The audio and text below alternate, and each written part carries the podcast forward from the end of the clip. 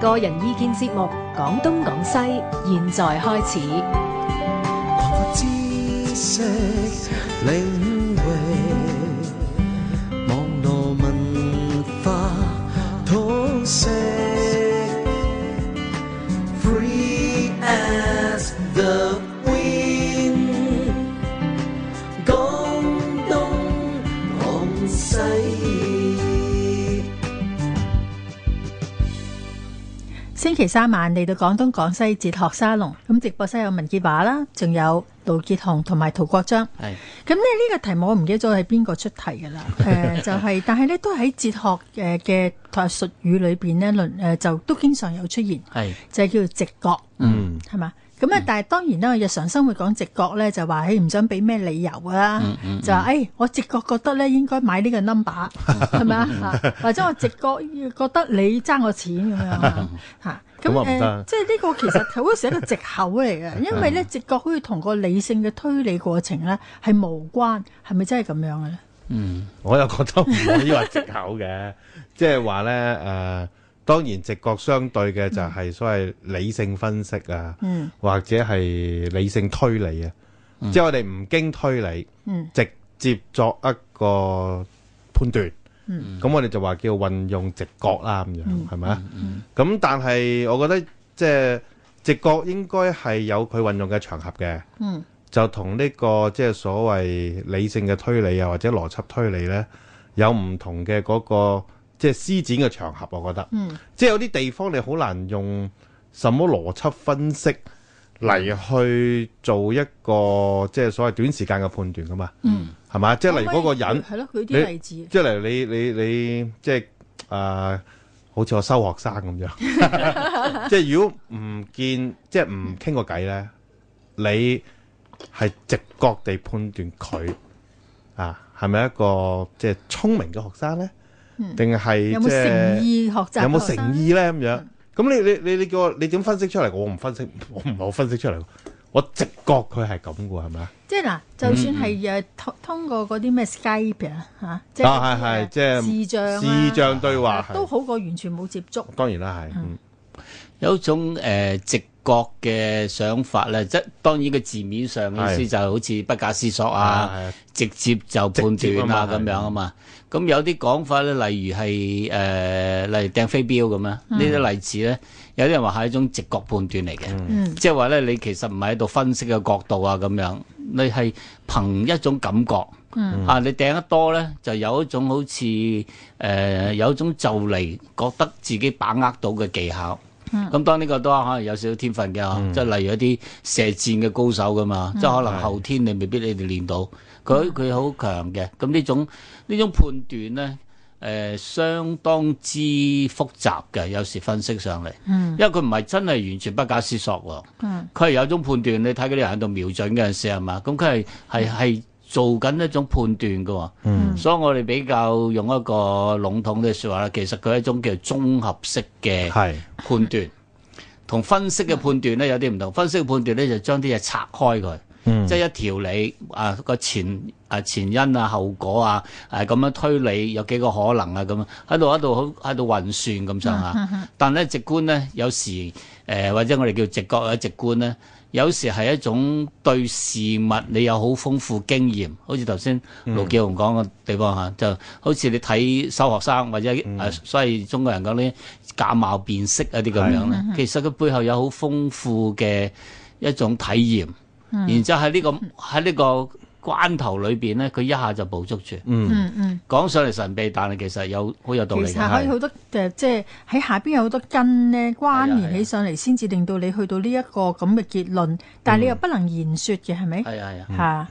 譬如仲有冇多啲例子喺日常生活裏邊咧？我哋都唔係用理性咁啱用理性嘅，用直嗯覺。誒嗱，譬如喺儒家嘅講法啦嚇係道德都係一種直覺嚟嘅。係啊，嗯可以咁講。咁但係亦都有人話道德理性喎，咁點分？道德係直覺，睇你點講。佢佢呢個例 如係啊孟子講只係見一之直將覺與體井證啊咁嘛樣。，係啊，即係話咧，你呢種情形下邊咧，你唔需要再考慮其他嘢啦，你就一下係嗯就覺得係恻隱佢，覺得就啊唔係想呢佢個發嗯小朋友唔想發生，咁有時夠呢種道德判斷，當然一般嚟講話，可能你已經受咗社會規範啊，或者受咗好多社會過去嘅經驗潛移默化嗯咁，潛移默化某上就變成咗你嗰個判斷嘅一個 係背景啦。不過有趣喎，如果嗯當誒孟子講呢一個我哋咁出名嘅見孺子將入於井嘅嗰個例子嘅時候咧，佢講得好清楚咧，就係非邀遇於鄉黨朋友，非係護其聲而言，亦都唔係話因為同佢父母有啲咩交往。係係佢啊，直情將好多社會嘅因素咧係都隔擺絕咗啊，係好純粹嘅一種直覺體證。係係咁誒、呃所以咧嗱，或者嗰陣時亦都唔係好似我哋今日講，即係凡係所有啲所謂文化研究，一定會講嗯翻社會建構啊、文化建構呢啲問題。咁誒、呃而嗰陣時唔亦都唔興講啦，即係抑或嗯咧，其實佢已經係理所當然地計算在內咧。我我就唔諗即係即係嗰啲誒，頭先孟子所講嘅對比咧，嗯咁佢嘅意思就係指我哋去救嗰個細路仔，嗯唔係出於一種計算啊啦，嗯即係利益嘅計算啦，即係我救咗佢，會唔會得到人讚賞咧？嗯嗱，如果會嘅話咧，咁救佢咪有得益啦。嗯咁所以咪救咯。嗱，咁呢個係一個推理嘅過程啦，係咪？嗯或者我救咗佢，會唔會人即係佢嘅家人會報答我，俾一千蚊我咧？嗯如果會嘅話咧，咁我救佢啦咁樣。你如果唔會嘅話咧，即係見到屋企人都爛身爛世咁樣，嗯咁應該都唔會有錢收啦。咁我唔救啦咁樣。 嗱，咁就唔係用所謂直覺啦，都係用一種即係計算啦，係咪？嗯嗯嗯咁如果我哋話道德直覺咧，大概就係指你見到有人跌落井，個細路仔跌落井啦。咁你見到佢係需要救噶嘛？嗯咁你咪救咯。即係話嗰個應做嘅嘢啊，嗯你係喺個情景底下咧，你係直接見到應該做啲乜啦。嗯咁你問點？你問點樣推理出嚟㗎？唔係推理出嚟喎。咁有人跌落井，即係個細路仔跌落井咧，咁啊梗係要救佢啦咁就。嗯即係你唔會話因為乜乜咁樣，即係嗱，因為一個人，因為個細路仔跌落井，咁佢咧咁細啊嘛，咁佢咁細咧，佢唔會自己其彈翻實上老嚟虎跌嘅落井，好似我係咪咁都先應該不忍㗎。喎，會唔會 啊？即係你唔會咁樣去分析而得出咧，咁所以咧，我又企到個井咁近喎，嗯咁我伸隻手落去 咧，應該都救到佢嘅，咁所以 咪經過一輪嘅計算之後，咪救佢咯。嗱，咁即係其實咧，其其其實好簡單咋嘛，我就睇到要救佢咯咁樣。即係即係有一種講法就話，即係咩係應該做，咩唔應該做咧？喺喺嗰個情景底下咧，我哋係有一種道德直覺嘅能力咧，嗯感知到啊嗯啊嗰個所謂應做嘅義務係乜嘢？啊！頭先陸建雄講得好嗯好，雖然你冇講到一句就係我救佢出嚟，佢父母點都有啲打賞啩 咁，冇冇，即係呢個都係一個好呢個額外嘅呢個好啱嘅理由，或者係我知佢係邊個， 我條村口好有錢嘅咁係樣係。嗯冇錯，嚇咁誒，我覺得儒家咧，佢特別要將樣嘢分開，就係唔想同將道德同利害關係咧係係掛鈎。嗯雖然咧佢講五倫關係好多時都有利害關係嘅考慮，係啊咁呢個另外一回事嚇。咁、誒，但係咧嗱，頭先誒一路聽你講嘅時候，我都會發覺有啲人會好詫異，如果有人問佢呢個問題，嗯，佢就會話仲使問嘅係多數會仲使問啦，係嚇、即係點解要去考慮？嗯。即係係應該要做嘅事就嗯即刻直覺你會做，同埋、最重要就係、其實係咪唔需要一個學習嘅過程嘅咧？不過呢個盧式盧基雄講個例子咧，其實有兩種嘅態度嘅。嗯一種係頭先講係比較儒家啦嚇、相信我哋人皆有良知啦，人以禽獸己欺。咁呢種情況下邊咧，就會有一種信念咧，啊人咧係會對其他嘅人咧有種同情心嘅，呢個係人皆有之嘅。嗯咁但係咧有啲我哋叫做現代喜歡講嘅心理演化或者生物演化咧，佢亦、可以解釋呢個現象嘅喎、即係作為哲學，我哋未必咁快話邊個啱唔啱，而係分析，即係話嗰種生物演化嘅意思咧，就係話好可能咧人類嗰個群居過程裏邊咧，慢慢會誒、呃即係形成一種叫互相幫助。嗯或者互惠利他，啊，即係我幫你，你幫我，呢個第一點。另一點咧，更加重要咧就係、我哋對危險咧，或者對某一啲嘅形象咧，我哋係會有一種直接反應。嗯等於神經線咁，我哋對某啲嘢有叫做不隨意肌嘅自然反應，嗯即係例如我哋見誒、呃、當係原始初民咁啊，喺叢林裏邊見到個黃黃色嘅好大隻嘅嘢，又有啲斑點嘅，你睇唔清楚係邊咩㗎係。嗯但你嗰陣時你已經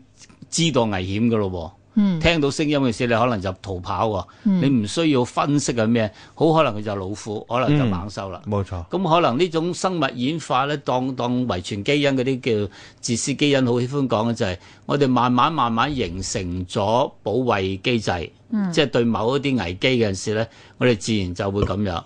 咁由此咧調轉嚟講咧，就係、當我哋見到同伴。同類，所以你頭先講例子好噶。嗯我見到假如只老虎跌落井咧，可能我就會縮手咯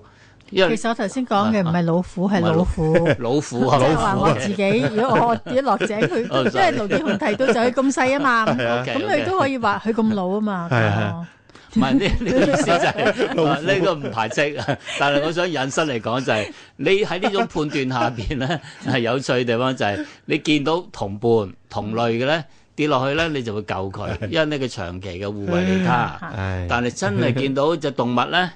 啊唔係貓啊狗嗰啲啦嚇，即係嗰唔啲係係可寵能同啊唔係寵物，唔唔係係寵物屬於人類嘅朋友咧，真係見到只老虎 或者只獅子跌落去，你可能就唔會救噶咯，因為係啊你知道自己危係啊冇錯險噶冇喎錯。係係啊，咁所以咧，咁回應翻嗰陣時咧，嗯你嘅所謂直觀咧，其實 Yeah 係一個已經先前嗯，有嘅一啲，如果用英文講嗰啲電腦語言就咩 program 咗，嗯係即係話一種程式化咗。嗯，所以見到啲嘢你自然反應，嗯某啲嘢嘅方面自然有救細路仔，因為呢個同伴嚟嘅，同類嚟嘅。嗯咁係樣咁樣會變咗就係、嗯係嗯呢個直觀咧，其實某上又係有一種我哋叫命定論嘅喎，好或得意者嘅係啲喎。人話嘅社會 DNA 係啦，啦，有啲人呢個令我想起咧，即係誒一個諾貝爾經濟學獎得獎啦，Daniel Kahneman 啦，啊啊佢寫一本書叫即係誒 Thinking Fast as No 嘛，係即係係快思慢想啊嘛。係係嗯即係認為人嘅嗰個大腦啊，嗯嗯有兩種即係運作緊、指揮住我哋做判斷嘅系統啦。係有一種就叫做即係所謂 system one 啦，係啊啊，即係系統一啊嘛。嗯嗰種就叫做直覺，係啊，另一種就係 system system two 系統二啦，嗯就係所謂 deliberation 或者 reasoning 啦，即係所謂推理思考啦。啱佢認為咧，人咧其實即係嗰個 decision，即係嗰個作抉擇啊，係通常啊都係由直覺嗰個系統做主導嘅。嗯，咁而思考嗰個咧就係、做一個所謂糾正嘅作用嘅啫。嗯嗯嗯。咁呢個係人嘅嗰個演化而成嘅一個，即係最令到我哋生活可以啊生存得最佔優勢嘅一種誒、呃演化嘅結果嚟嘅。係。